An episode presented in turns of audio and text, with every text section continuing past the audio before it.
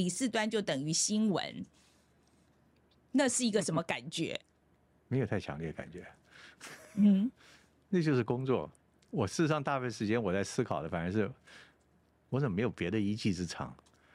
真的还假的？真的还假的？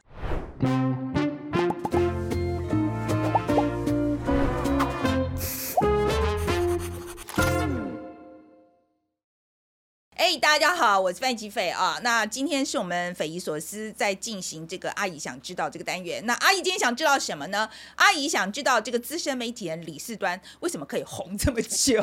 OK，那今天我还特地邀请到我们一位年轻的朋友啊，就是陆董来跟大家打个招呼。大家好，我是陆董。对，那陆董你是念新闻的嘛，在英国？对，我是念新闻的。跟大家讲一下好了啦，学历讲一下没关系啦。我们的那个 staff 的学历有？伦敦大学的金匠学院，我是念电视新闻，所以就是真的大家大家觉得小时候不读书，长大去念的东西，就是我去念的东西。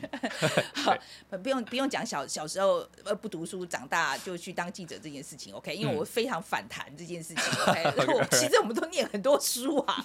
好，那我觉得今天找这个陆董来啊，我其实是真的，因为李四端是我的老长官了哈，但但是我不知道说我们年轻朋友怎么看他。那我先跟大家介绍一下李四端，因为李四端呢，他其实从一九八零年代就开始做新闻，那时候呢是全国有三个电视台的时候哦，所以那时候挤进电视台真的非常困难，你光是去扫地都很难，这不是开玩笑的。OK，那他那时候就已经很红啊，就是收视最高的主播。那个时候讲到新闻，就是李四端几乎就等于新闻哦，他讲的就是真相这样子。那可是呢，有线电视把这个老三台干掉的时候，他就跳到有线电视去，他一样做的有声有色，他还是啊那个收视最高的主播之一。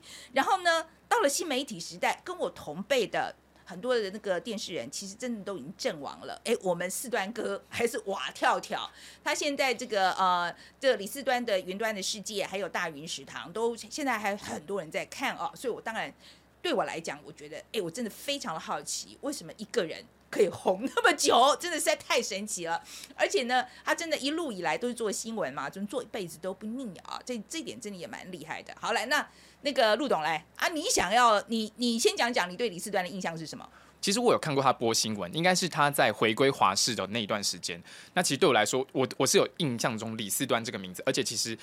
其实说真的，那个时候虽然说有三台，但其他的主播其实我也不太忘记。我后来去查，好像中视有沈春华嘛，然后再老一辈可能有盛祖如。但对我来说，其实真的李四端就有点像是一个新闻的代名词，就是听到李四端就知道新闻来了，就知道是新闻来了。所以其实这个印象没有差很远，只是重叠时间没有这么多，大概是这样子。好，那你想要你对四端最好奇什么？其实就像范姐讲，他。三十几年的生涯，那是一个对记者来说是，就算是对记者来说是非常非常长的时间。我其实很好奇，是戒严时代，就是老三台时代，他是怎么播新闻？有没有什么底线？有没有什么潜规则？或是他这么小心，跟他在那一段经历过那一段时间，有没有什么有没有有没有关联？这是一件事情。那第二件事情是，其实我们以前也看到很多主播，包含像是英国的一些老主播，呃，比方说像 Andrew Marr，或是比方说呃。呃，Emily Mel Meltis 这些主播，他们最近都在吵一件事情：新闻主播本身可不可以有意见？那我感觉出来，就是李斯端其实是相对比较老派的那种，他对很多事情他是不太表示出太多意见，他也不太喜欢在公共的呃领域，或者说社群媒体发表自己的意见。但 Andrew Mar 他们。采取另外一个模式，我很蛮想知道。那另外一个模式是什么？另外一个模式就是他们呃，比方说像 Andrew Marr 离开 BBC，呃，离开 BBC，他做了十八年，他表示他讲了一句话，就是 I'm gonna take my voice back，就是他要在一个新的地方，他有自己的声音。但我们可以看到，所以他这他以前那个记者没有声音这件事情，他不接受了。他觉得在现在就是媒体这么极化的这个状况之下，这样子其实是做不下去的。就是有一点，我觉得我东西是好的，可是我都不发声，那人家怎么我怎么样在言论市场里面去竞争这件事情？所以他采取了另外一个新的模式，他跳槽到了 LBC，他开始去抒发他在政治上的一些看法。这样子，那其实我们可以看到，就是呃，李四端。其实他还是走一个非常中道、一个老的一个保守的路线。那我们可以想问问，我很很好奇，就是他为什么这么坚持这个路线？这个路线对他来说，他觉得在台湾这样这么意见这么混杂的情况之下，这条路是可行的吗？这是我两个最想知道的事情。OK，好，那所以我们就来看看四端是怎么说的。好，我们现在欢迎四端，来，四端跟大家打个招呼。Hello，我是李四端，非常荣幸到这里来接受范奇斐的访问跟约谈。四端你这么正式，我觉得有点不习惯。不过我们刚刚一进来，你就讲说这个口罩你是现在一定要戴着，对不对？可是我我刚刚是讲到说，我觉得你真的做事情非常严谨，你为了要减低呃这个对你这个露营造成的干扰，你说你刚前面几天就我刚刚已经公布了呃官方理由跟正式理由。正式理由是因为我对范旭斐很害怕，所以我增加我的安全感，遮半边。好，他刚刚讲的官方理由是因为我自己有露营。那我过去这些录影以来，我们有段时间录影都被强迫要戴口罩，其实我很不习惯。好，我们还有割那个板子，板子我们买的品质又不好，那个亚克力反光，不像人家大电视台可以买厚的玻璃。好，但是后来我发觉，我们有好，我有好几次经验，来宾先是录影碰到他确诊，或者过了两天这个来宾确诊，然后我就觉得七上八下的。那后来我想，索性呃，我们当然团体都要快筛。后来我索性负责任一点，我就是我自己录影，那我就前三天尽量避免公众性的活动，我至少避免我的风险。然后当天跟来宾我们都脱脱口罩录嘛，嗯，那至少来宾不必担心我，那我也可以觉得，就算最后发生任何事情，我道义上站得去，站得过去。嗯，那我一个礼拜我有两次录影，每次三天，一个礼拜才七天，那我剩下一天干嘛？把传染病毒给家人，所以也就慢慢就是自己把生活节制一下。嗯所以我因为明天就要录音，我们这今天在录这个的时候，我我的第二天就要录，所以我就征得主持人的同意，我是不是能戴口罩？对，对观众也很不敬，对不起。不会不会不进对。好，我觉得我觉得这个防疫措施当然是我我们戴口罩样大家也看过了，所以无所谓了。呃，不行不行不行。不过我我是我我觉得上一次我去大云的哈，好，是到我们大云食堂就我到大云食堂去接受访问的时候，对，我说实在的，我回来呢，我就跟大家讲，我说人家那个阵仗多大、你看那个棚啊，然后那个灯光，然后那个还是现场还有八九个人，然后还要开始之前还要喊五四三二一，像我们每次都说，哎，开始了吗？开始了吗？嗯这样子，所以我就觉得啊，你今天换你到我们这个现场来，你感觉怎么样？我我我是我参加过网络节目的录影，每一次这个我都是惊讶，我惊讶于几件事情。第一个就是空间的跟看起来完全不一样，哦，就是往往哇，原来是这么样的麻雀麻雀虽小，好不好？但是什么都有。第二个就是高效率，嗯，哦，第三个我觉得就是一个团队之间的那种，我觉得凝合力非常强。你一进去感觉就是他们的地盘，每个人似乎都很熟悉这样子，不像我们这边一进来，好像电视公司进来就是阵仗虽大，但是你往往觉得有点冷漠嘛，因为他们都是公事公办的。所以我觉得三件事让我很惊讶，所以我觉得网络节目的录影，呃，跟传统一些老电视台录影的差别，我觉得就是热情度哦，这边来讲你感受更更密切，也许是因为空间小吧。嗯，是啦是啦，我觉得，然后我觉得这个我们待会会谈到哦，就是说，我觉得四端对我来讲，当然是你是我的老长官哦，可是我觉得我真的最讶异的，当然就是你从。呃，以前老三台到后来有线电视，那现在新媒体其实还是瓦跳跳啦哈。然后我觉得，像今天早上还有还有观众在讲说，哎，可不可以问问他一下，说那个他那个口条为什么那么好？他就算他在那个拉嘞随便乱讲，好像看起来还是很有权威感。可不问他一下是怎么做到的？所以我一直是说到现在，很多年轻的观众也都还在看你的节目，真的很厉害哦。所以我们要谈一谈，就是四端他怎么样从呃，我说实在能够跳过一个媒体的这个平台已经很不容易，他是跳过至少两个了，所以真的是这个很不容易啊哈。那所以我们先从刚开始讲哈。说最早的时候，我觉得你那时候是在美国念完书嘛，对，好，然后从念完书回来的时候，你真的开始跑新闻的时候，那时候台湾还在戒严呢、我跑新闻第一个工作是在中央日报，在中央日报对文字记者，对，嗯，三个月。戒严。然后你从美国念完书回来，在台湾跑新闻的时候，你刚开始的时候会不会有那种感觉是，干 怎么跟我在美国念书差这么多？没有太强烈的感觉。我觉得，因为那时候我我觉得是因为年轻人往往都太非常投入自己的工作，光那份工作给你带来的挑战跟那种新奇感，往往就弥盖一切。我我对一切都很新奇。哦，即使后来的中央日报我开始跑外交，真的跟国安有接触，但是我觉得我那时候成绩还是很低，因为我是一个嫩的新进记者。然后充满了好奇，反而不觉得那时候有谁拿了一个尺在限制我。那时候没有电脑，都要手写稿，然后交给编辑去排版。我倒觉得那时候我我一笔烂字让我非常的惭愧，我从小没有把字写好，每次编辑都会出来骂谁写的，看不懂你写什么，啊，因为每天晚上要写都要四千字以上的稿子，我觉得没有，我我倒没有感觉那时候，但是有几次的新闻到那时候觉得呃哦，新闻处理要谨慎，就那时候我记得那那时候有一些社会的治安事件啦，还有那时候刚好有艾奎诺在台湾。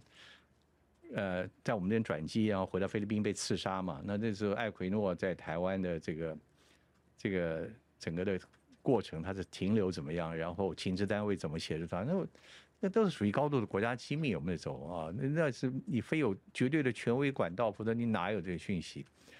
我只说那时候简单的讲，好奇多于一切，挑战的这种新鲜感也多于一切的这个职业上的敏感。嗯，所以那时候我觉得还是一个出生之犊吧。嗯，可是进了台式之后有没有不一样呢？这个状况？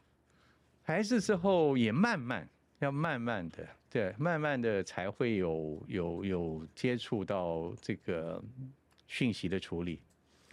很简单，我们那时候我举一个很简单的例子，元首出访巡视，当然都是他们。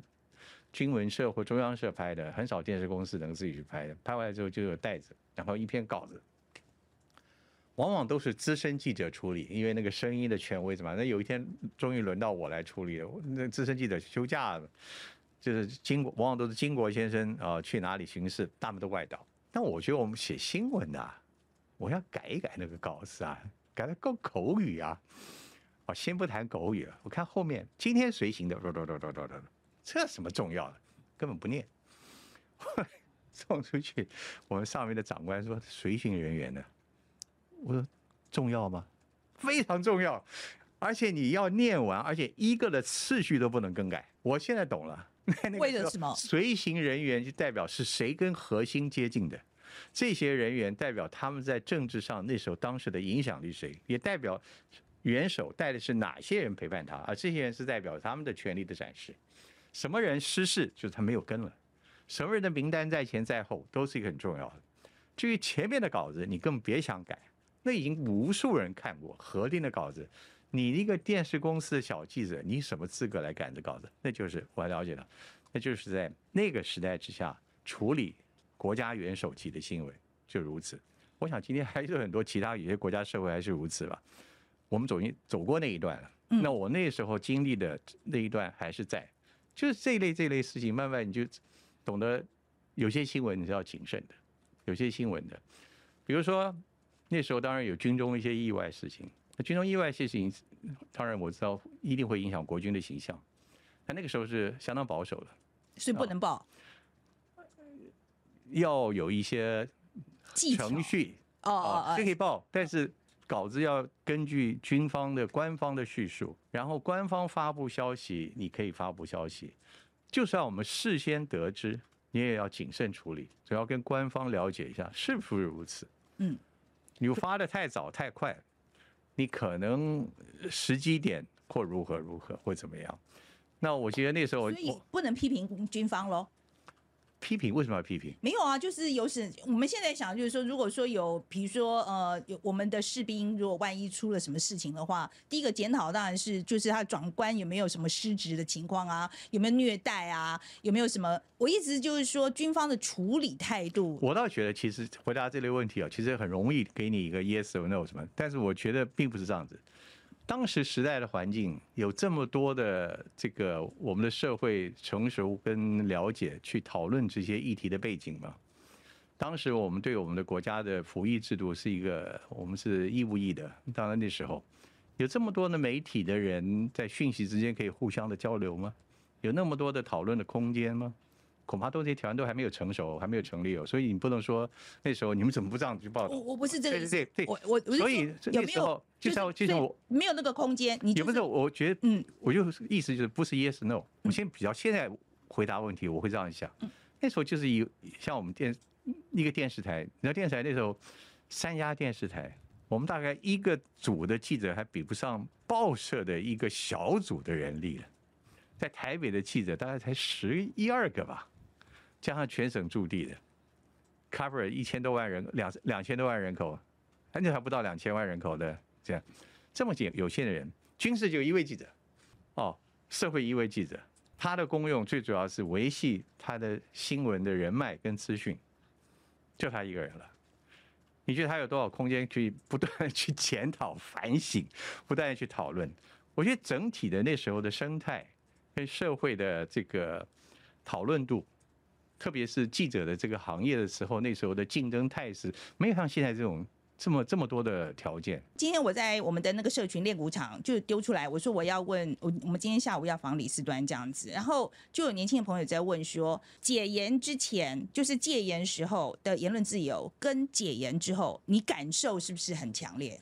这个言论自由的部分，可以报道的范围多了。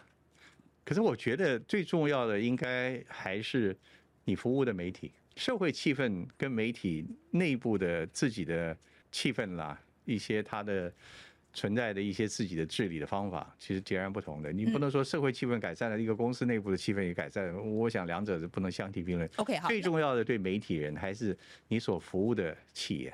好。那我觉得，我们先讲社会氛围好了。好，就我觉得，当然这个社会氛围一定是改变很大的啦，哈。那你自己的感受就是说，呃，我们光讲社会氛围这件事情，就解严之前跟解严之后，是不是差别很大？很大。比如说我们经历过的，从国民党的一党执政到后来是党外，然后美丽岛独立，哦，就在高雄，在台北圆山饭店酒会，美丽岛事件之后。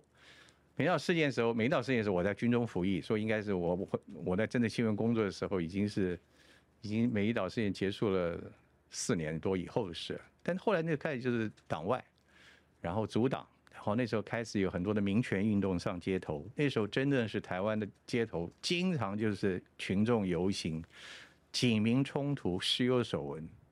警察冲进那时候，现在的喜来登饭店那时候来来饭店追打，然后逮捕人。我们在街头夜间的都经历过。那那时候来讲的话，三台俨然成为了一种这个既有势力的代表者。我们甚至被骂为走狗嘛，就这。在新闻现场吗？我有离开公司还被民众追啊，就是他认出你来了，对。然后那时候还有很多创意的，你觉得我们是？要阻碍我们的这个发射，然后觉得我们是用无线发射嘛？他们在外面升起很多大气球，看能不能把那个电波给阻挡住。我不知道通不通啊？但基本上就是那个时候，我们俨然成为了呃，这个在社会转变过程中，这个对于既有媒体的认为是既有势力者的一个维护者。那我现在回想起来也是理所当然。那我们就变成权力维护者的一群门面上的人嘛。随着政治气氛的这个。高涨，民众的需要宣泄，那当然我们这些人，大家就成为了一些对象，我们的媒体也成为一些对象。那媒体的本身，它的基本的基本的结构并没有改变呢，所以我说它跟外界社会的改善是有一个时间差的。嗯，我现在要讲的就是八九年那一年哈，八九年那一年是我第一年跑新闻。可是我那时候说实在，我我那是这么年轻的记者，我只是觉得我每天去上工，我去报道的时候很兴奋，就跟我当初刚当记者一样嘛。对，就是我就每天去，我就是很兴奋。我意思是说，其实我们现在回头去看的时候，那段期间其实是台湾非常重要的一个 turning point，它是一个很重要的转泪点。我现在想，就你那时候你自己也在新闻现场，你知道吗？你知道，就我一个年轻记者，我只知道我很兴奋。然后说实在，我们在讲说这是台湾很重要一刻，我觉得我其实当时只是在喊口号而已，我并不是真的了解。可是你当时你知道，说我正在看台湾在。经过一个很重要的过程吗？我怀疑有人有这么大的远见，但我相信有了，绝绝对不是在我身上。我们那时候 才三十几岁，我们没有那么好的社会的历练、人生的体验跟历史的宏观都还没有到位。我相信，所以那时候我觉得我很钦佩那时候，可能不见得是在电视媒体工作的，可能是在其他媒体现场看到的很多人。包括文史工作者，那时候他们努力的用他们的文字记录那整个社会的改变，我们也努力的记录用影像的改变。但毕竟电视工作那时候我们的人数少，我刚刚讲了，我们所 cover 的事情，呃，注重时效，注重影像的记录。我觉得我个人来讲，那时候我真希望我有这么样宏观的在思考这件事情。但是我觉得我那时候所最大的关注点是在事情的改变，事情的每天如何记录，如何去完整它。我讲一个例子好了，这个我们那时候天真也罢，对新闻的热情也罢。九六年台海危机，哦，大家都知道，当时每天的外电报道的，或我们这资讯来源就是大陆要军事演习，每天放那个纬度什么东西。终于他说还要射飞弹了。我们那时候几乎没有人畏惧危险的，还是我们天真到 没有去想到这个危险。我们知道啊，两艘航空母舰来了，然后每天新闻报道，觉得哇，这就是新闻啊。同样的，那就是那种新闻的高亢感，可能远超过你该有的一种呃危机感。危机在我们心中变成了新闻的一个大的一个历史场合的舞台的呈现。我们甚至我们跟记者同仁，我们都讲出来不敢相信。那时候我们还租了船到台湾东部的外海不同的海域上。去彻彻夜等候，看能不能拍摄到飞弹落海的画面。你说那是一件多 危险，而且多多不合逻辑的事情。如今回想起来，我们没有一个人害怕，而且希望捕捉到。我们捕捉的就是那个历史的刹那的瞬间。我们知道那件事情有很大的影响，我们知道那件事情对台湾当时的安稳很大的影响。但我有没有想到，在若干年之后，呃，它会如何的变化？它会如何发展？没有，我们只想在记录的当时，我们勇敢的承接了这份任务，我们记录下来了，让我们做。但当然没人拍到，那拍到还得了，打到自己船上来了。嗯，对，所以我觉得那时候就是如同我一再讲的，我们大部分都是很年轻的记者，我们的热情，呃，冲淡了一切。我我们没有顾虑什么东西，更觉得没有说哦，这是解严了，我这个我们要冲破这个。没没没有那么强烈的那种，那种一定要做一种挑战时代的感觉。我们只挑战的是我们工作上给我们的任务，我们能不能成功？嗯，我觉得是，其实是啦。我们在新闻现场的时候，就是我眼前这件事情，赶快把它记录下来。对对对。而且我天天就在想，说我不能错过这个画面。我因为这个错过了，我就什么都没有了。所以光是顾这个就来不及了。台湾那时候民众去登钓鱼台岛，那时候钓鱼台是个多么这个。重要的一个政治新闻，那时候台湾民众祖传登钓鱼台，插上我们的国旗。那时候在两岸是一个相当敏感的事情，可是基本上我觉得那时候我们是同岛一心的。然后我们只顾虑到跟我们其他的友台、跟媒体、平面媒体的竞赛，谁能够租到渔船，赶得上那些人上了岸插了旗，然后他们说什么？我们倒没有花那么多去解读那个动作、那个事情对后来的历史会带来什么样的刺激或连锁。我们记录的是那刹那嗯的情况。好，那你刚刚讲到就是说那个，其实说你这个整个时代的我们这个言论自由哈，我还是要想，我想要试着回答我们年轻朋友这个问题，就是说在。你你说过，就是说时代的改变之外，当然你所在的媒体，它它你所服务这个企业，给你多少空间，这个也要计算在内，这样子。但是你可不可以跟我举个例子？就是说，我相信我相信台视或是华视，就是说你你所在的媒体，它也是跟着时代也在变嘛。好，呃，可不可以跟我们年轻朋友举一个例子？就是真的以前在没有写没有字，觉得就是限制很多的那种环境，跟后来。当这个限制打开了之后，这个做一个比较，有没有这样子一个例子？这一时间很难举，我觉得这些都是在时代的嗯变化的。我我我我可以这样讲，其实我那时候，我今天这一次在 research 你的你的这个 story 的时候，就有讲到一九八九年你 cover 选举的那件事情，对对不对？然后那时候你跟大家讲发生什么事好了。这个事讲了好多遍了。嗯呃，其实那时候就选举嘛。选举当然那时候牵涉到了，就是任何选举都牵涉到有赢有输啊。那当时执政党是国民党嘛？那地方来讲，其实那场选举就是台南市的市长选举啊，我记得那选举发生了这个这个好像一些计票不公的什么事情，于是暂停。于是那场选举就是要重新统计票数，就跟我们看到了这个总统大选，你看到的上次台北市长选举也是这样子。嗯，就是就社会都接受这些事情啊，因为。累积的越来越多了。但那时候，计票往往就代表了有一方认为一定有弊端嘛。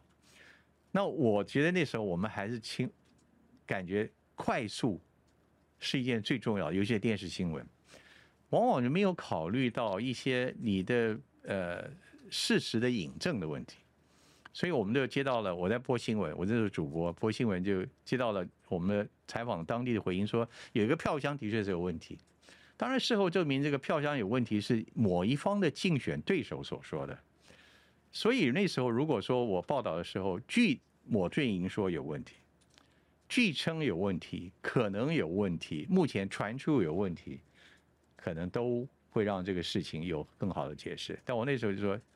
台南票箱如今证实，如今有一个票箱，我有没有用“传出”两个字，我有点忘了。反正就是意思，我们太快的把这个讯息呈现出去，而且没有加很好的注解，当时就引起了很多民众以我们的报道的内容为理由，而到上街头要诉求。嗯，那就演变得可能变成一个严重的社会事件了。所以我们要澄清，澄清在那时候是一件很很大的事情。毕竟那时候的媒体是少数的，更何况你的媒体的影响力是大的，因为只有三家电视台，特别台视新闻那时候这样的，于是这个诚心就非同小可了。所以我我自己那时候主播就是说，台视也是要表示责任，所以在新闻上我就每一个钟头。要把我们的事情发一分钟，大致观众说明今天晚上并没有这个事情，目前还要调查，并非属真正属实，还是对我们播出内容表示道歉。嗯，一个晚上不，所以在那个时候，因为你还在安嘛，对不对？因为你那个那个晚上我新闻完了之后，才才知道我们报的事情其实并未得到选务单位的证实。OK。那所以就是我在才是节目中要不断的插播我这份道歉啊，所以比如说是播别的也得要一直播，没有没有，就是每个整点，嗯，我就是进来了，嗯，当然你可以说你干脆播个录影带好了，哦，但我我我是一直在，一直在那边，OK，所以就每个钟头整，OK，嗯，对，我想我现在只能回想起来，就是那个几件事情，在那个时候对政治新闻是极为敏感的。那只是一个一个极为敏感的事情。第二个，这个事情呃，在那个时代跟今天来讲，民众对于选举的成熟度也不一样了。第三个，新闻媒体的影响力，单一新闻媒体影响力跟今天更是不一样了。所以在那时候，我们必须这样子处理。然后我事后，我跟我的长官都受到处分，台视的道歉，当然对声誉影响很大。可是现在你看看。媒体如果是出这个错，你觉得会怎么处理？我觉得出这个错，现在应该不会出这个错了，因为媒体都知道后面加个问号啊，什么都已经大家都已经知道怎么处理，而且观众我对于这种错误的处理，呃，只要你你表现出责任，不会那么引起那么情绪性的反应，更不会至于呃，这个我觉得有人可以把它作为一种某种利用的一种一种素材。我觉得大家的社会成熟度。媒体的处理度都大了，但我也必须讲，媒体的那时候，我们对于错误还是抱着一个非常严谨，而且不愿意去要去做这种事情的。那现在媒体的严谨度是不是还一样呢？嗯，我们当发现错误的时候，还可不可能像我们那时候那么大阵仗，那么样的去做这种处理事情？这是相对的。你可以说你那时候你处理为什么？因为你们害怕嘛。也可以这样讲，但我也可以说，我们那时候处理这是一个很负责任的。嗯，我觉得是啊，就是当时的环境，你必必须要这样做。那既然我们讲到这个错误的事情啊，那我们可以讲讲华视最近连续出包的这个事情。嗯。OK，你也待过华视嘛？哈，耶，有一阵子。对对对，我其实我其实我很想照顺序讲，可是我你既然我们讲到这个事情，我是太好奇，你怎么看这件事情？因为我也被问，就是说你怎么看华视不停的出包这个东西？你怎么看呢？你觉得是就是基层的员工的出出错吗？还是怎么样？就我我我想看，你说他连续出包这个事情，你觉得他的问题的关键在哪里？我有一个习惯。不太清楚的事情，我真的，我觉得我谨慎发言。好，你谨慎发言，对对，特别是看法吧。特别是我们还有很多朋友，你说我待过华师，还有朋友在华视，我真的不知道真实情况是怎么样的。我我我我也，所以我我觉得我没有办法去做推测，或者我我我事后没去打听的事情。但我觉得有一件事是确定的，现在所有的事情，你。都会被留下痕迹。你说他的事情，哪一件事情当时被注意到，你你你会觉得那个关注度的频繁度，这是相当的频繁。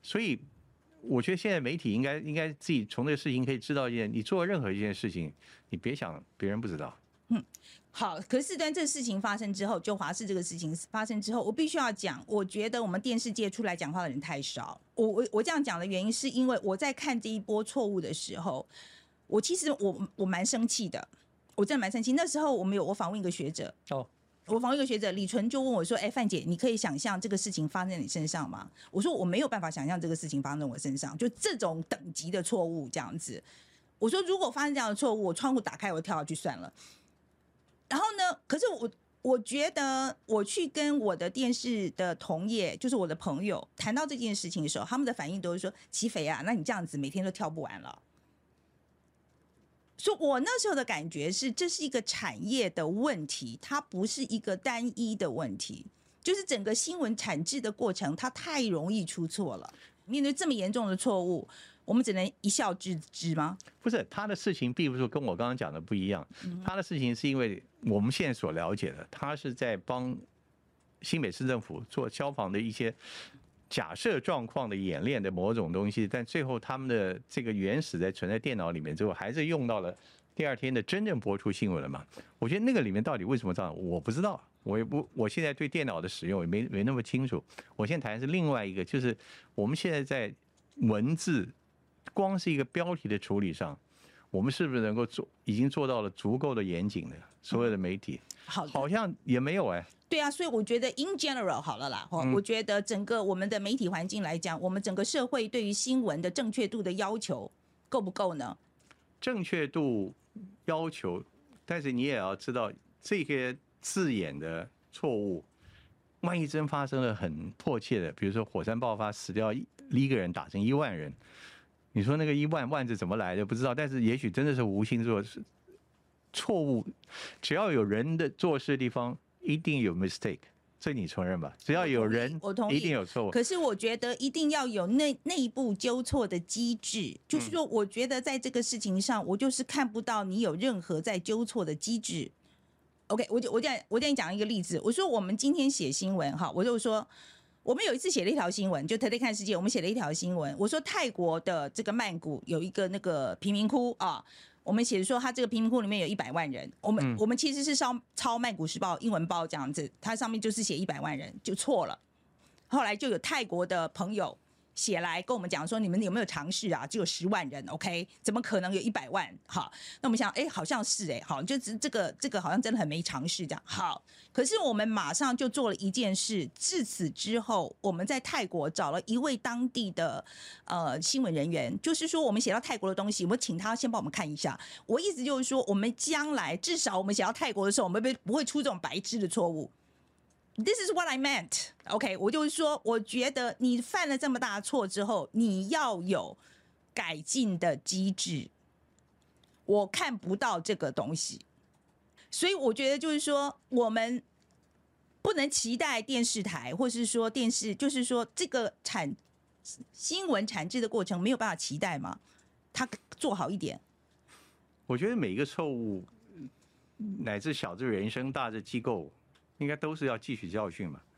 就我刚刚讲到我自己犯的错误，我自己汲取的教训，那是不是每个人都会如此？我不知道，至少我汲取了。我也看到我服务的媒体汲取了。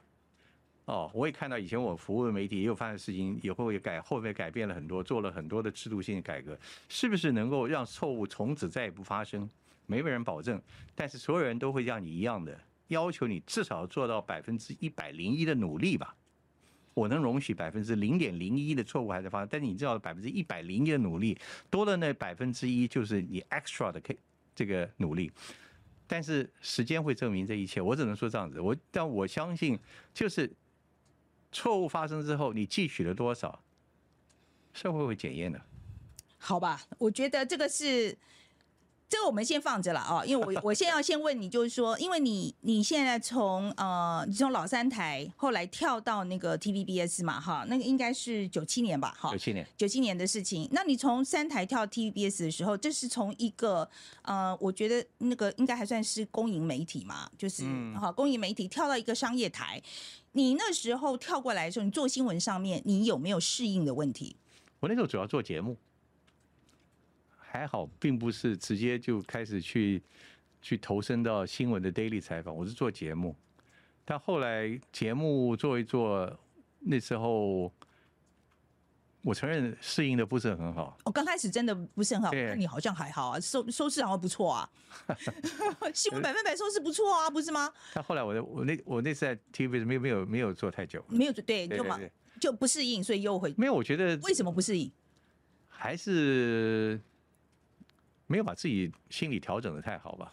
对，就是那时候从原来一个处理 breaking story 的，这么快跳成一个节目主持人，而且节目主持人只是一个多少来讲，你去你退居到第二线、第三线了嘛？我那时候自己觉得做节目的访谈，你自己的好像又是把一个访问者当成一个新闻对象，不断在审问人家、逼问人家，好像不是一个访谈该有的一种轻松质感的对话过程。我自己没有到那个境界，自己的心境也没放松，还在觉得自己要在第一线去做，所以我觉得没处理好。所以后来我又第二年我就又回到了无线台，到华视，嗯继续还是做第一线的主播跟新闻工作。所以我觉得这是一个，就是自己心里好像没有调整好。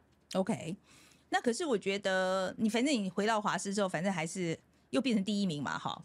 这就是他赋予了我的任务，对对也是条件嘛。对对对，可是我觉得你的确也是，就是又做起来了。你那嗯个、那个有有做起来了，因为我印象很深刻，那时候就是本来 本来第一收视第一名都在台视，那你搬到华视去的话，就变成华视第一名这样子。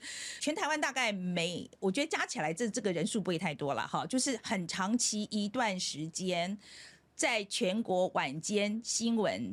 都是第一名，好，就是说，我觉得很多时候李四端就等于新闻，那是一个什么感觉？没有太强烈的感觉，嗯，那就是工作。我事实上大部分时间我在思考的，反而是我怎么没有别的一技之长？真的还假的？真的还假的？真的、啊，我觉得我常想我我到底有没有一技之长？我有时候现在像建议做访谈节目，常常听一些人说他们自己的生命中有别的生活的重心啊，有别的意思上。尤其听到很多人他们的思考都是在他们也许音乐抒发，也许运动抒发，什么我怎么都没有啊？我怎么不是 reading 就是就是看媒体，然后就是新闻的那些兴趣，这好像不是记忆吧？好像不是一个专长吧？所以我是啊，怎么不是专长呢？你觉得播不是专长吗？我我不知道，我我从来没想过波是专场。我觉得波只是一个，你你每个人都有自己的风格，那你的风格是不是能为市场所接受而已，这不是说不准的。没没有一个人可能告诉你，哎，这个风格你就可以 copy，然后就每个人看市场。那我觉得我永远大部分时间觉得我自己是幸运。那这个也不必再讲了，你再讲好，你在那边自己过谦了，对对对对，就是那就是你的幸运嘛，就是在那个时候，你的你的你你你你的一切条件都没有发生巨大的变化哦，然后你自己本身还这样子可以，但其他的人还愿意接受你，然后那个市场的检验我我算也熬过去了，就这样子而已。我觉得大部分时间我真的不觉得有那么样的一个特别，事实上我只觉得一点就是我刚刚讲的，我常在思考我到底有没有一技之长。第二就是，呃，走过的时间，我觉得快的让我难以想象。我今年是我从事电视工作到现在三十九年，哇！所以我我我不知道，我是觉得就是呃，到后来，到后来你反而会思考你你你怎么去怎么去做一个整理，把它做一个完整，然后你你整理完之后，你还有没有其他的可以可以做的、可以贡献的这样子？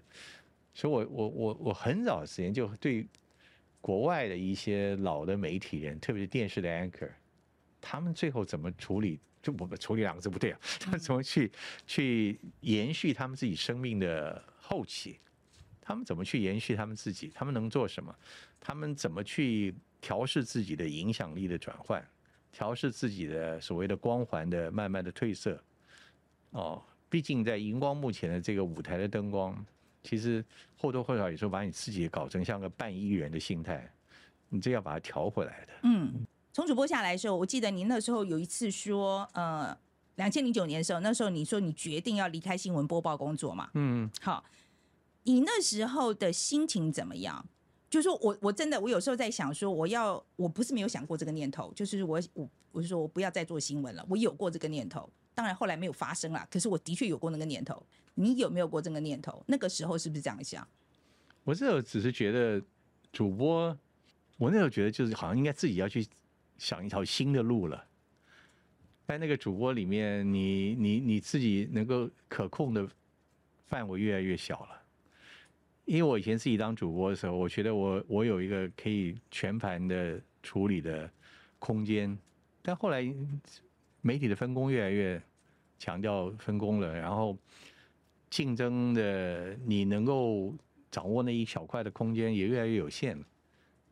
那你自己的资历的成长，你似乎你应该去选择一点别的挑战吧。那别的挑战来讲，那也许。就是我不知道什么，但是我知道还在做主播的话，你你你你你永远就是要接受更多的严苛的挑战了。你的外形有没有变啦？你的这些东西啊，你的呈现表现，然后特别在新闻台，有那么多的主播，有那么多的情况，呃，你相对来讲，你能自己突出的也有限了。我觉得这一切因素。也就是简单说，就是时间到了嘛，你该思考一下。可是我每次思考，我都觉得我的危机感好像前置了一点。前置，你就是太哦，太超前，太超前。OK，自己根本没想好，然后就就就就跑去要改变自己，所以后来又是一站适应嘛。你要做什么？那刚好我我我一直觉得我生命中有一件事情是，可是我觉得越来越不能完全依赖。我总觉得我生命中。每当你要犹豫的时候，每当你要想转变的时候，就会有声音跳出来。可是我发现这是一个错误的天真想法。有时候新事物不会这样子，就是突然跳到你眼前，刚好你在需要的时候，哎，可以啊，可以选这条路啊。越来越不是这样子。但以前我真的很天真，觉得怕什么，一定会有路转的。后来我才知道。所谓的峰回路转，所谓的柳暗花明又一村，并不是这个意思。它代表的意思，事实上，人生的转变的时候，你一定要有先前的一些准备工作，你的转变才能够平顺。否则的话，那是一个惊涛骇浪。你刚刚说你做新闻做了三十九年，三十九年电视，电视对电就是做了三十九年嘛，哈，然后。我本来就一直想问你，就是你怎么样克服你的这个不安全感？因为我真的觉得说，我们一换一个平台，甚至换一个公司，你整个其实你的其实变化是非常大的，就是你重新适应的东西非常的多这样子。然后我一直是想问你说，你是怎么做的？就是从 A 到 B 到 C 到 D 这样子，就你每一次的过程，你会跟你自己讲什么？就我刚刚我我说。就是我刚刚我我已经其实讲了一些，就是我都一直期待会有下一个变化发生。你自己告诉自己，对，嗯，因为我的生命过去都是如此，所以现在这个变化，我可能会感觉相当的有有心理上的一些挣扎或者一些，但我可以去期待下一个改变会来临。这时候我只要经历这段时间，可是你。我后来还了解，当你愿意选择去经历这段时间的时候，其实就是某一种接受的态度。你一定要经过时间的煎熬，讲煎熬两次，我觉得也太严重。经过时间的历练跟淬炼也好，工作时间的等待也好，经过时间的一些呃，就是一些迷惘彷徨都好，你一定要走过那段时间。没有一件事成功是没有时间的。所以那段时间，就算你抱着什么不同想法，那段时间，哎，其实给你带来了某一种释放，哎，我后来走过去发觉，都是差不多在一两年之后，他改变了我，或者我自己改变了我，然后整个的改变的过程，我反而可以合理化去解释它了，甚至说服我自己，哎，这个改变好像是给我带来新的动力了，然后你就你就欣然的朝着这个新的领域去发展它吧。然后觉得，所以我觉得我自己一直没有停留在某一种框架里面，实际上是因为自己一段的一直自己没有想清楚，跑到另外一个框架去了。但所幸我觉得我还有一个等待的信念，但那个信念我刚刚讲了，其实很天真的，很小孩子似的，大部分时间也可能不会实现的。可是那个等待的过程，竟然给了我一些新的养分。嗯，可是那个过过程中，我哪知道啊？那那个过程来讲，就是把你释放自己。我现我说句实话，我现在叫我回到老三台时代或任何一个无线台时代去播报新闻，我跟四不像，我也不知道怎么，我连作诗我可能做不好了。哦，然后现可是现在你叫我去主持一个硬邦邦的节目，哦，你好我好，然后是不是我也不行啊？我现在必须去有很多的肢体，我要跟你靠近，我要怎么样？我要改变我们之间的物理距离，我会会 tease 你一下或怎么样？那已经变成我的习惯了。嗯，这个习惯去做正统节目，搞不好已经容不下你了。但你变了嘛？那改变也许就是作为一个媒体人蛮重要的一个，你要去改变，而且接受改变，而且要承接改变，可能改变不成的后果。那我觉得我还蛮喜欢改变的，因为。我每次改变之前，我都不知道我在干什么。说到今天，我也不知道我在干嘛。嗯，那一下子竟然走了三十九年了。嗯，好，那你觉得你新闻是越做越好嘛？就是现在的你，你觉得你现在不管做做报道或者是节目好了，你觉得你现在有没有越做越好？做什么报道了？我现在只是在做解读而已。对啊，做节目好了，做做做节目好了啦。你你觉得你现在的这个就是做节目这个状态，你自己喜不喜欢你的作品？这样讲好了。节目啊，我现在做的节目。你满不满意你的作品？我永远很少满意我自己，因为我觉得这个什么事情都应该求更好吧。但现在的情况，我觉得呃，怎么说呢？就是你应该满足啊，满足你现在还有嗯。然后我现在比较思考是如何去把自己的时间跟精力做更有意义的聚焦。好。你说我回答你问题没有？显然我没有回答的问题，因为我觉得现在的节目就是一个已经在那边的样子了。嗯，那我就我我听到的是感感觉上就 OK，OK 的感觉，还可以。我过以往这多少工作，我都觉得我尽力，我都尽力啊。但是你你要。给我自己极高的评价，那那不必了吧？像我就是，我就会觉得说，像人家问我，我都说哦，我觉得我是在呃 TVB 的最后一年的时候，还有那个三立那两年的时候，是我报道生涯的最高峰。我觉得那时候做的新闻最好，我真的是这样想啊，因为就是那时候，我就觉得我那时候够成熟，然后又很努力，体力也都还很好，我觉得那是我最。报道来讲，那个时候做的最好。那现在可能评论做的比较好。对李四端来讲，你在做新闻的时候，你觉得最重要的是什么？好了，呃，跟观众，我跟我所要服务的对象，从他们的方式来思考，到底跟他们相关吗？他们想问的什么问题？他们觉得这个事情是该怎么样来解读？或者他们看到这个事情会觉得很不以为然？那我也会觉得很不以为然。以前在。传统的做主播的时候，我觉得那时候，我觉得我自己还受限于我所遵从的一些客观的原则，你要守住那个界限。那现在做主持人的时候，我觉得你就可以放松一点，挑战一下哦。但是我觉得，呃，尊重我，我还是自己觉得算是我自己的一个谨守的一个态度。嗯。也许有时候的尊重态度变成太不温不火，也有人觉得啊。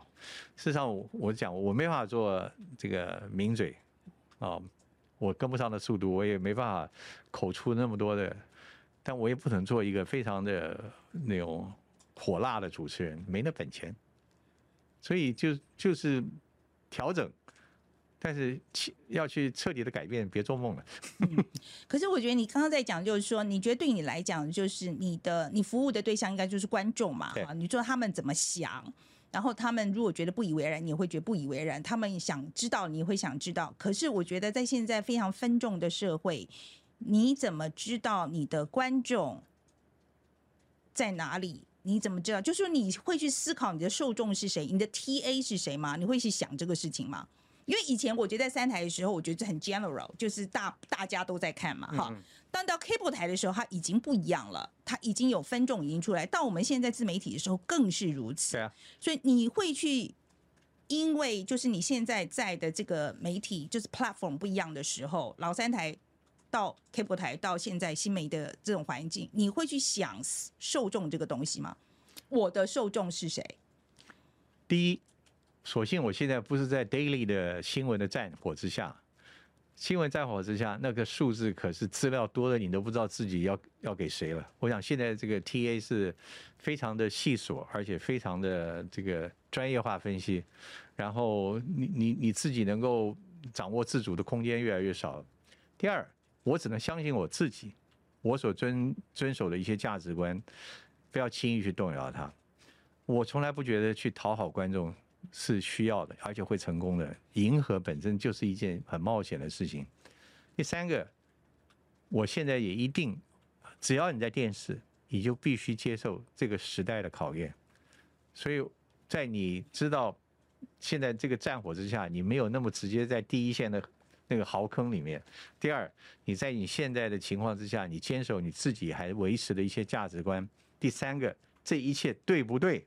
市场检验了。你也你也不必再去想哦，我要调和我自己，调整我自己。It's too old for that。我觉得就是观众还觉得你还能不能够找到你你坚持你价值之后这一些观众在那边。那我我只能期待如此了，我只能期待。但是我我相信我自己看到的新闻，我还是觉得我感兴趣的。我相信我还是觉得那些新闻是可以感动我，能够说故事给那些人听的。我还是觉得如此。我到上大云食堂的时候，其实有个感触蛮深的啊。就当时你就在问我说：“他说你你就说你觉得我我很透明嘛，right？你说哦，你就问说我在那个访问的时候会哭，然后到时候播出来的时候也把这个东西都播出来了。那时候我就在想，你在你会问这个问题，是不是因为你觉得这个很奇怪？就是说把自己的情绪放进来这件事情。”记者或者是播报者，或者是 whatever，就是说故事的人，把自己的这个情绪放在里头，这件事情对你来讲是不是件很奇怪的事？以前觉得奇怪，但后来我现在觉得自己也会放进去，但是我我想我没办法像你放的那么那么自然透彻吧。嗯，那我所以我觉得你现在在做，比如说你现在在做，因为我觉得现在所谓新闻啦，或者是。我真的觉得现在的 the line is so blur，就是这整个，比如说新闻报道、评论，或者其实那个线非常的模糊了啊。所以你现在自己在做报道的时候，你觉得你可以把自己摆进去吗？你可以把李四端摆进去吗？我会觉得我可以说，我现在以前说我认为三个字，我我说不出口哎，我是觉得你认为你老姐？嗯，可是我现在我会说我的看法，我感觉，我个人的预料，我个人的判断。我的推测，我愿意，而且我愿意这样说了，代表我觉得，我觉得我我我我愿意让观众来检验我的判断对不对？多少来讲，我觉得我对我的责任这个比较能够清晰的表明，而且不那么害怕了。以前是害怕，我觉得觉得哇，我能这样讲吗？然后讲了之后我能负责任吗？什么东西？但我觉得现在比较好。但是对于感情，我觉得的。流畅自如，我觉得我还是有一点，好像有那个防线在。而且我甚至，我我以前做访问节目的时候，当然很多人讲做访问节目的时候，你碰到的故事，对方一旦动情了、脸泪了，很多人很多人当然对效果，你要让他继续下去，我反而会让他停下来，好不好？我不希望去让你，你觉得太煽情了？我有点觉得，嗯。你觉得太煽情了？对，嗯，但是跟你的 case 不一样哦。嗯，我现在是我自己做的时候，但我觉得你做的那个就是，你把你自己完全已经就当做一个跟观众一样的，你是一个旁听者，你是一个在现场的参与者。我觉得那是个，我所以，我刚刚讲，我很佩服你的的流畅自然。OK，我觉得这个是我们在社群的时候，我们常常会思考的东西啦。哦，就是说，呃，我当然也会觉得，就是说。我当然有时候也会觉得不妥。我说实在，我我 我也会觉得，我觉得不妥。我因为我常常跟燕豪在讲，就是说我们那个说故事的导演在讲，就是说我其实觉得你们把我哭的那个部分剪进去，我觉得非常不好。因为我觉得那个是，我觉得就好像一杯水应该是满的，那个情绪是满的刚刚好，但是一哭之后它就掉就溢出来了。其我觉得其实是不好，可是他们就觉得他们。他们觉得好这样子，OK，那反正我就交给他们处理。他们年轻人觉得他们这样子好，就是好，那就这样子吧。哦，可是我现在就在讲，就是说，你你觉得，嗯，你觉得这是违反新闻的原则的吗？我自己学的那一代新闻，我先回答一个，就你刚刚讲的，我觉得，呃，在现在的你所做的工作或你要呈现内容。真实感是不是一件很重要的事情？如果那是的话，那我觉得你的同仁所做的决定是对的，让那份真实感就存在在画面里面，让观众自己来接受，那是不是他们能够接受的？如果他不接受，应该还要给你很多回馈意见。但真实就这样子发生了，我们主持人就是这个样子。好，回到你刚刚问问题，所有人在我我自己在六零七零年代、八零年代学的新闻教育的时候，都是很严谨的。记者就是要在客观中立，不能融入感情，然后你的感情宣泄代表某种的你自己的立场的投入或卷入，所以，所以你觉得现在应该改了吗？就是在现我不知道，我现在觉得新闻已经，你说我自己的母校正大已经连新闻系的招生的时候都都已经融融合在一起，系都已经到三年级才开始开始分出来了，而新闻系已经完全不是太青年人的首选了。对，所以，我你所以你觉得那个新闻学以前我们在讲的就是那个严格的中立啦，或者是说呃记者不可以有太多自己的意见，就是 opinion，他的那个他的他的他的观点，像这些应该要改吗？你觉得？你有想象？你能想象一个篮球比赛没有任何规则吗？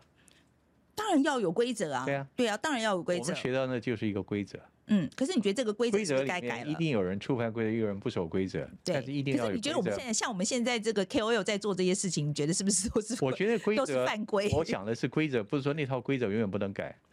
你可以改，你可以取代什么？好，第一个，我觉得规则还是要有一点要有，重点是你要拿什么新的规则来取代它。嗯，我现在不知道新的规则是什么，所以我没办法讨论，因为我受到的规则是那个，但那个规则影响我一生。怎么做这份工作？嗯，如此而已。所以现在还在，你觉得你现在还在背那个规范？你那个规则不能，你不可能忘了他吧？嗯，其实我觉得是啦，因为我其实那一次我跟凯丽他们啊，事后我们有谈到这个东西，凯丽他们就说，他说四端怎么好多问题都不愿意回答？我说他不是不愿意回答，是因为你叫他讲，我认为或者是我觉得让他浑身 不舒服，是吧？我讲这个没错吧？还有一件是也讨厌，我觉得是我们。我自己觉得好像很多问题，为什么你要讲那么老觉得一定要讲那么周全呢？我觉得我老喜欢把自己 statement 弄得好像 OK 啊，嗯，你你有习惯说你一定要讲的很周全这样子。我觉得我发觉我有啊哈，但这这一种 statement 会不会在包周全之内，你就把里面的真实的火花都挑掉了呢？哦，不过这个我就是非常不周全呐，可是我的后来就是常被骂，我我这我我被不我不知道被围攻多少次了，我就是因为我就是非常不周全呐。大部分围攻你的应该是对你有兴趣的人吧，不管那个兴趣是来自于正面负面，对不对？我觉得就是都是好事啊。职业生涯当中有没有哪一则新闻是让你内心最动荡，让他差点无法或是真的保持新闻中立角度报道的？有没有像这样子的事情？我自己去采访的是四川地震。我，你说地震，我们的九二一也有采访过，但是它的范围以及那些民众在事后受到的安置的情况的不理想，那种真的很很生活水准极低的那些人的那些情况，尤其孩儿童啊什么，我觉得。是让我感触很很深刻。那时候我觉得有情感进去，对不对？OK，所以那一次有对，我那个时候是在在汶川地震，汶川地震那时候你在哪一个媒体？我在 TVBS，哦，已经在 TVBS 了。OK，好，好，所以是就是汶川地震。零是应该是呃二零零七吧，OK，好，还是二零零八？哦，嗯，好，反正就是汶川那一次的事情。OK，好，我以为会是六四，哎，嗯，我以为会是我六。我没有去采访六四，我六四是事后才去的。好奇端哥有没有动怒的时候？是为什么动怒？动怒当然有啊，嗯，太热就会动怒啊。是不对？这这这他指的是什么？他是工作上的动怒我觉啊。得，他应该是指为了新闻，就是看了这个新闻很生气的意思。我有啊，我我我过去在做主管的时候，有很多的副评，还好那时候社区媒体没有像这么发达，否则早被人早被人家掀翻了。我曾经做的，我曾经在，因为我自己是主管，我又是新闻的主播，那我又觉得，我刚刚讲的，我觉得看新闻的时候，我很希望观众跟我是同样对这条新闻有一样的感受。然后我播新闻的时候，在那时候我自己还蠢到做一件事情，我非常不专心哎。我播新闻的时候，前面有三部电视，除了我监看我自己的 monitor 之外，我另外两台是看的是我的竞争者的新闻。然后我可以看到他们播什么内容，我可以调整我的次序。我假装我有一个人跟我观众一样，他们家也有三部电视，谁家有三部电视同时看？但我觉得我可以保持那种 competitiveness。所以我在播的时候，我觉得这条新闻做的不好，我那时候甚至就请记者直接在我旁边，就跟他直接检讨这新闻做不好，然后新闻回到我现场的时候，我继续播新闻。你就广告的时候把记者叫来骂一顿的意思，检讨。检讨，哎呀，就是骂一顿。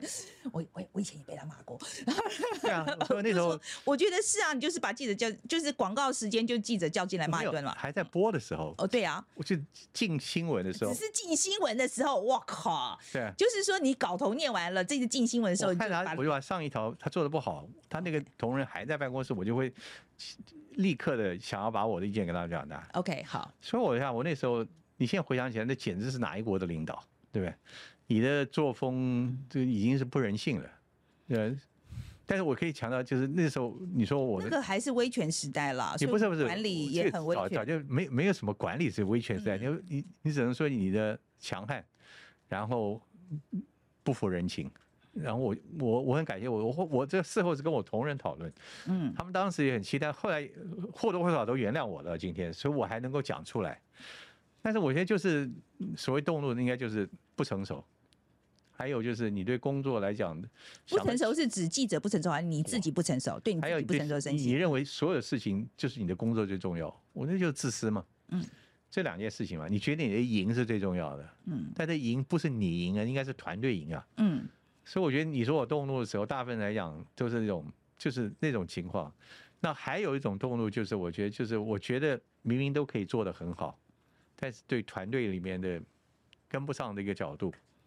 说来说去，动怒本来就是一个人之常情，但是你的时机跟你的动怒之后有没有达到效果，那往往你要想一想，否则很蠢，嗯留下只是给人家不好的感觉嘛。嗯。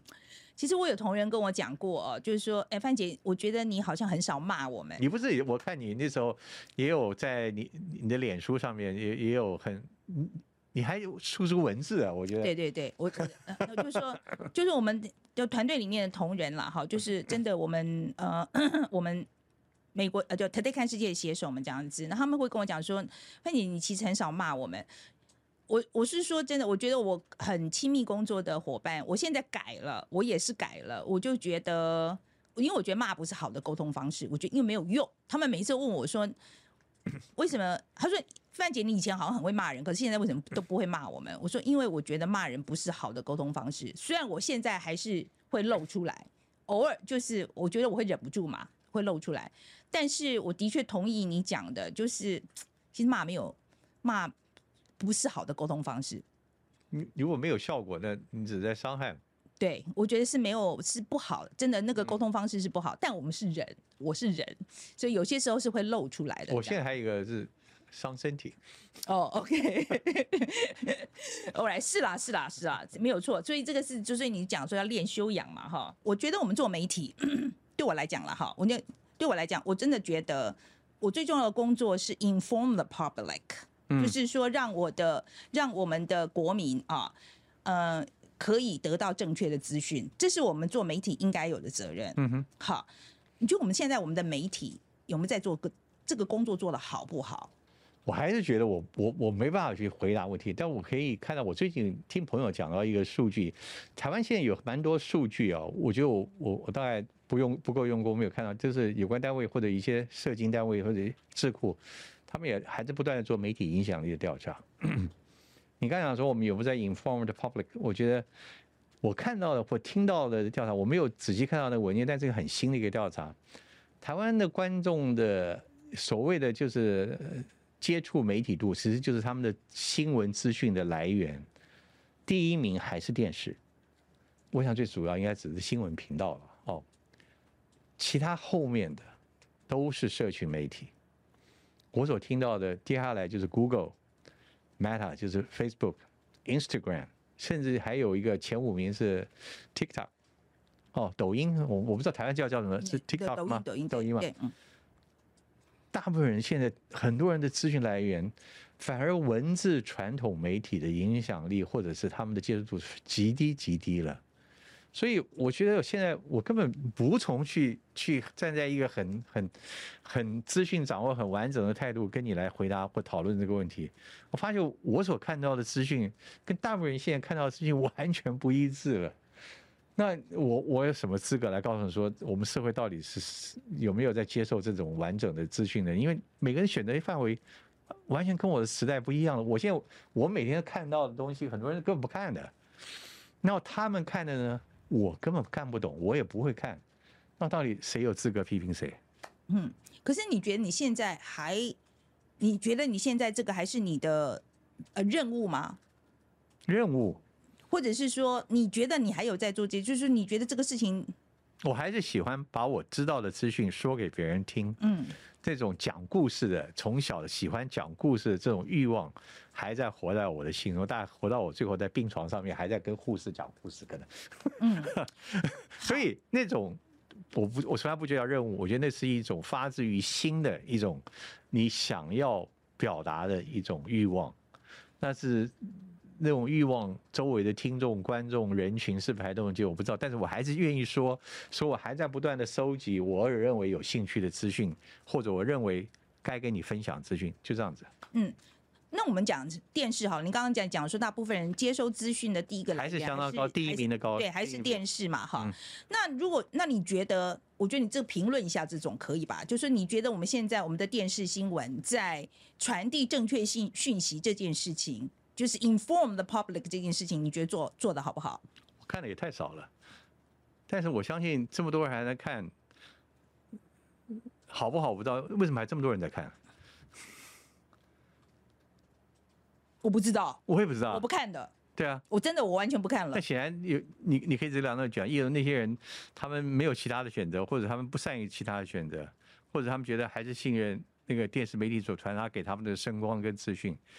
至于真的好不好，我真的觉得要看你自己的角度了。嗯，我这边你我我们两个有两个意见，出去十个人，你保要八十个意见啊。你觉得好不好嘛？你觉得他们现在那个，你觉得好不好嘛？我是觉得不好啦，因为我觉得他们那个资讯就是都很破碎，大部分啦，我在看到的时候，我就觉得资讯很破碎，它然后呃，他不是一个，然后呃错误资讯太多，可是我不知道你怎么你怎么看？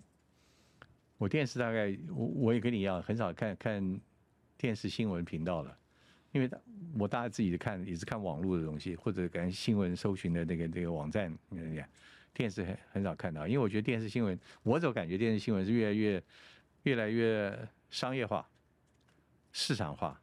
那其实我们当年做的何尝不是？只是当年来讲，在市场化之下，我们还有一些空间让我们自己去寻求一些我们认为所可以表达的新闻。但现在市场化的太多，所以你打开大部分时间，大概都是最有市场价值的新闻。嗯但最有市场价值的新闻，对我来讲不是需要的，所以我找别的。但我不知道对，一定有人喜欢看嘛？那为什么那那些新闻能够那么多呢可是很多？人就可是一边一边看一边骂啊，啊，我那可是我那你告诉我，为什么马斯克他的那个最近的绯闻，全世界都要报道？你说呃你说呃，他跟他太太跟那个对手哦的呀呀，OK，why？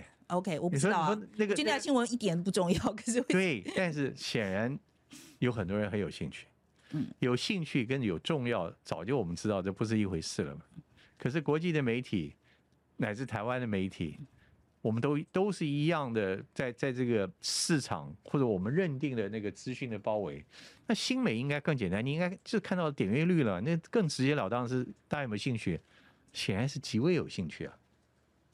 可是我觉得，好了，那我换一个角度讲好了。我为什么一直缠着东西不放的原因，是因为我真的觉得，在民主社会里面，一个把正确的资讯传递给大众这件事情非常重要。就是我们的大众必须要有正确的资讯，他才能够做正确的选择。嗯在民主国家里面，这是非常重要的。OK，可是我现在在看的时候，我是很担忧的，就是说我们现在。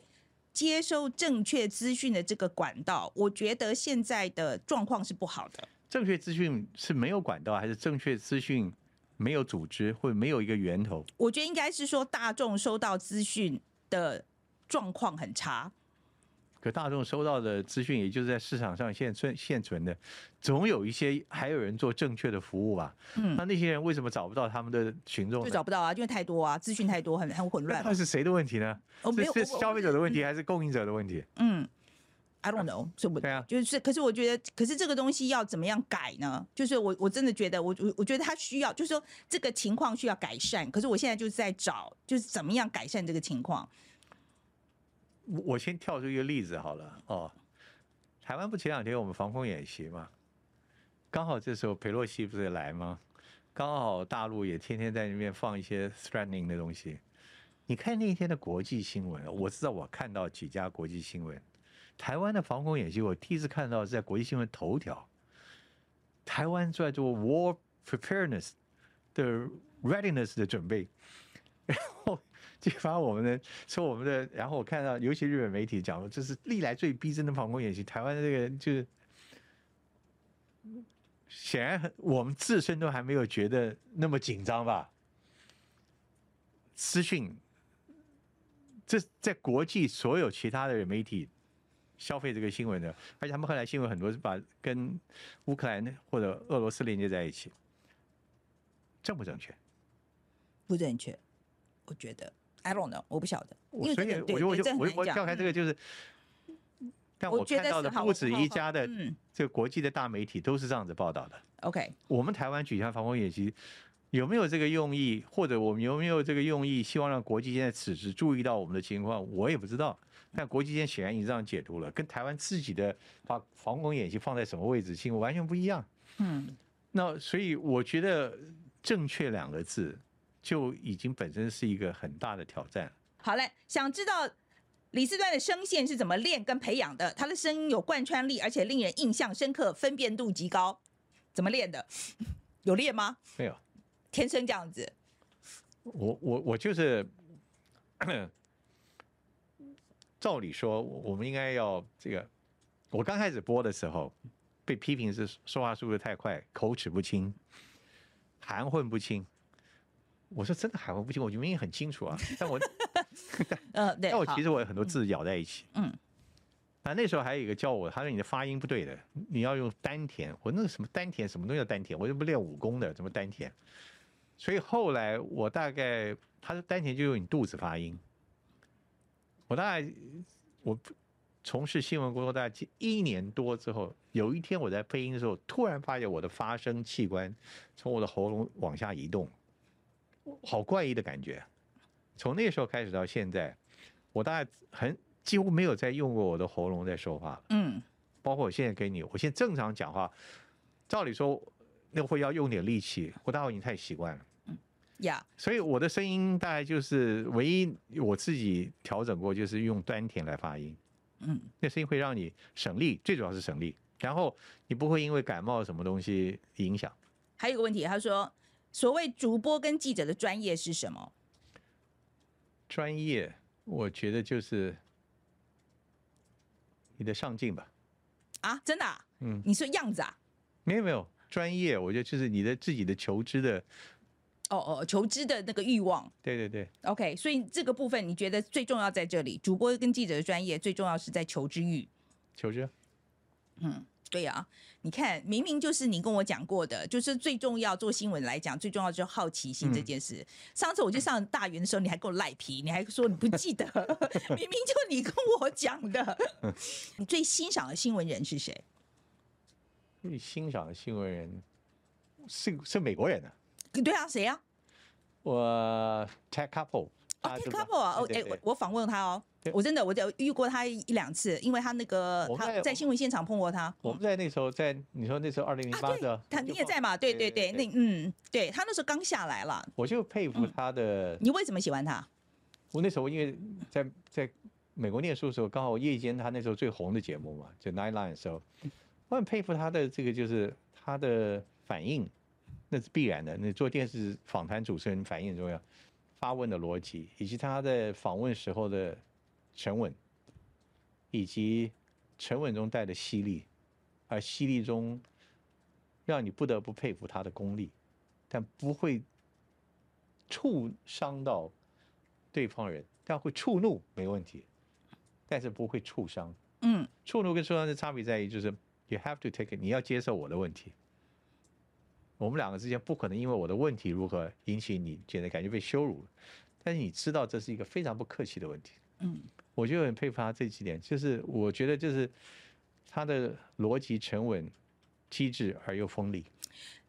我觉得这当然了啊，我我其实懂你的意思，就是要问到核心啦，不能够回避这样子，一定要问到核心，然后但是态度不能不好。那是他自己的，他你要自己很理智的，要很逻辑的达到这一点。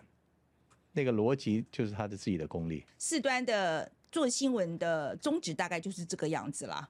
我觉得他一一路走来，其实端哥真的是，其一直都是这个样子的。我觉得他新闻放在最看看我我在最前面。竖立了听，是我我呃，别再不要这样子啦！我这 这样子，我这样子晚上回去没办法睡觉，让我讲完好吗？我现在在称赞你好吗？我端哥真的是一路走来，真的都是这样哦。我觉得他把新闻摆在最前面了，然后我觉得真的，我觉得他对于正确资讯这件事情的坚持啊，其实到现在我还是很佩服，因为我这个话我真的可以这样讲，因为让我佩服的真的没有很多啦。感谢。呃这这件事情上，因为对我真的觉得我们做新闻的对正确这件事情谨慎、戒慎、恐惧这件事情真的非常重要。然后我在四端身上是这么多年来看到他把这件事情看得很重。好了，今天非常谢谢四端了。那谢谢。那你你邀请我去去吃饭，什么时候要兑现？有有有奖吗？你看又赖皮，又赖皮。好了，谢谢啦。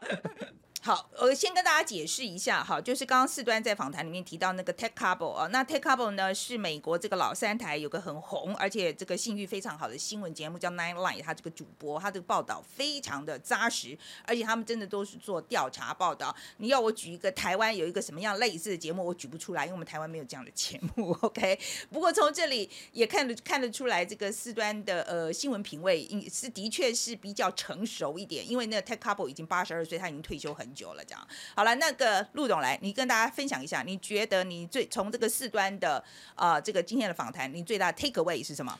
我其实本来觉得他讲话这么平稳，这么样的保守，其实是因为他呃，因为职场上的关系不想要得罪人。但其实听完他刚喜欢的呃节目类型，跟他在谈吐的过程里面，其实我更觉得他本身的个性就是这个样子。再加上他可能当初呃年轻的时候意气风发，在一九八九年经历过那个开票事件，让他其实有跌过倒，有跌倒之后，其实那个本身就是他所散发出来他信仰的价值，跟他新闻他所信仰的这个新闻价值。所以其实我觉得我还蛮敬佩他能够一直走在新闻路上，都是用这样的方式，然后来去播报，而且始终如一三四十年，我觉得蛮嗯了不起。可是你觉得像四端这样子的报道风格的年轻的主播，在现代的媒体环境里面活得下去吗？我坦白讲，其实就算他本人想要这个这个样子，我不觉得现在的新闻媒体其实允许主播是走一个这么样平时，然后 facts and only facts 的这个路线。老实说，很很直白的讲，就是我觉得活不下去。OK，好，那那么年轻人喜欢怎么样的呢？觉得所以要怎么样呢？你们你们觉得才是活得下去的？我没有办法那种代代表年轻人就全部人发言啦，但是我觉得其实主播也是我自己的感觉是主播也是人的一面。那你在报道新闻的时候，你当然其实你有你专业上的限制，你有新闻台上的限制，这个蛮可以理解。但比方说你，我是蛮觉得个人在比方说社群平台上，主播是可以有自己的意见，而且呃，大家也可以应该也要观众也要接受说。主播其实本身就是会有，他本身就是会有一个价值观，就像大家可能也会觉得范姐有一些价值观。那我们在看报道的时候，我们知知道说这个主播他其实本身有这样价值观。我们在看报道的时候，稍微用嗯所谓的滤镜，稍微把这些我们觉得可能太偏差的东西滤掉。那其实其他东西也都还是可以看的，而不是因为说这个人有报价值观，所以他讲出来话都不可信。我觉得这是现代嗯媒体的观众的时候，我觉得一个比较不健康的东西，这是我个人的观察。好，这个四端这一次的访谈哦，呃，说实在是让让我回想到很多以前，其实在学校学到新闻学的时候，他其实让我又回想到那一段时间了哈。那其实因为在新媒体的关系，我一长在长久以来，我就一再一再非常的主张，我觉得没有所谓的中立，因为每个人都是从某一个地点出发的，某一个立场出发的，所以不可能中立。OK，另外一个就是不可能没有立场。因为你的价值观一定多少会反映出来这样子，但是我今天在跟四端谈的时候，我必须要说哦，呃，我的确是觉得老派的这个 training 有它的道理。我现在的确是有时候觉得，我们大家都是大啦啦的就把自己的立场拿出来亮这件事情，真的好吗？我其实现在开始在想这个东西。我倒突然想到一个问题，就是范姐今天这样讲完，你有感觉到李四段立场是什么吗？呃，我觉得四端的立场是，我觉得他永远不会 feel comfortable 在镜头前面来讲，说我呃在这件事情上，或是我在这个议题上面的立场是什么？我觉得应该是说，他是在他协议里头，在他的 DNA 里头了。我觉得他永远都不会很 comfortable 的，像我一样，我可以跳出来讲说，我就是讨厌谁，我就是喜欢谁这样子。我觉得他永远做不到。那这个方，我觉得四端的方法好不好？我的方法好不好？我觉得现在没有定论哦，这不是时代的问题。我觉得，因为现在报道风格的关系啊，我觉得，尤其社群媒体上面，你没有个性的话，真的其实我觉得很困难哦，你根本不会被注意到这样子。但是我的确是四端让我在。好好的反省了一次哦，就是我们现在这样子，大家都拼命的讲自己的意见，这件事情是不是过头了？好，那今天我们就讲到这里了，非常非常谢谢大家，然后也希望大家来给我们节目一点意见啊，说希望比如说你对于四端的这个访谈，你有没有什么感想啊？那也可以来给我们节目的形式给点意见。好，今天谢谢大家。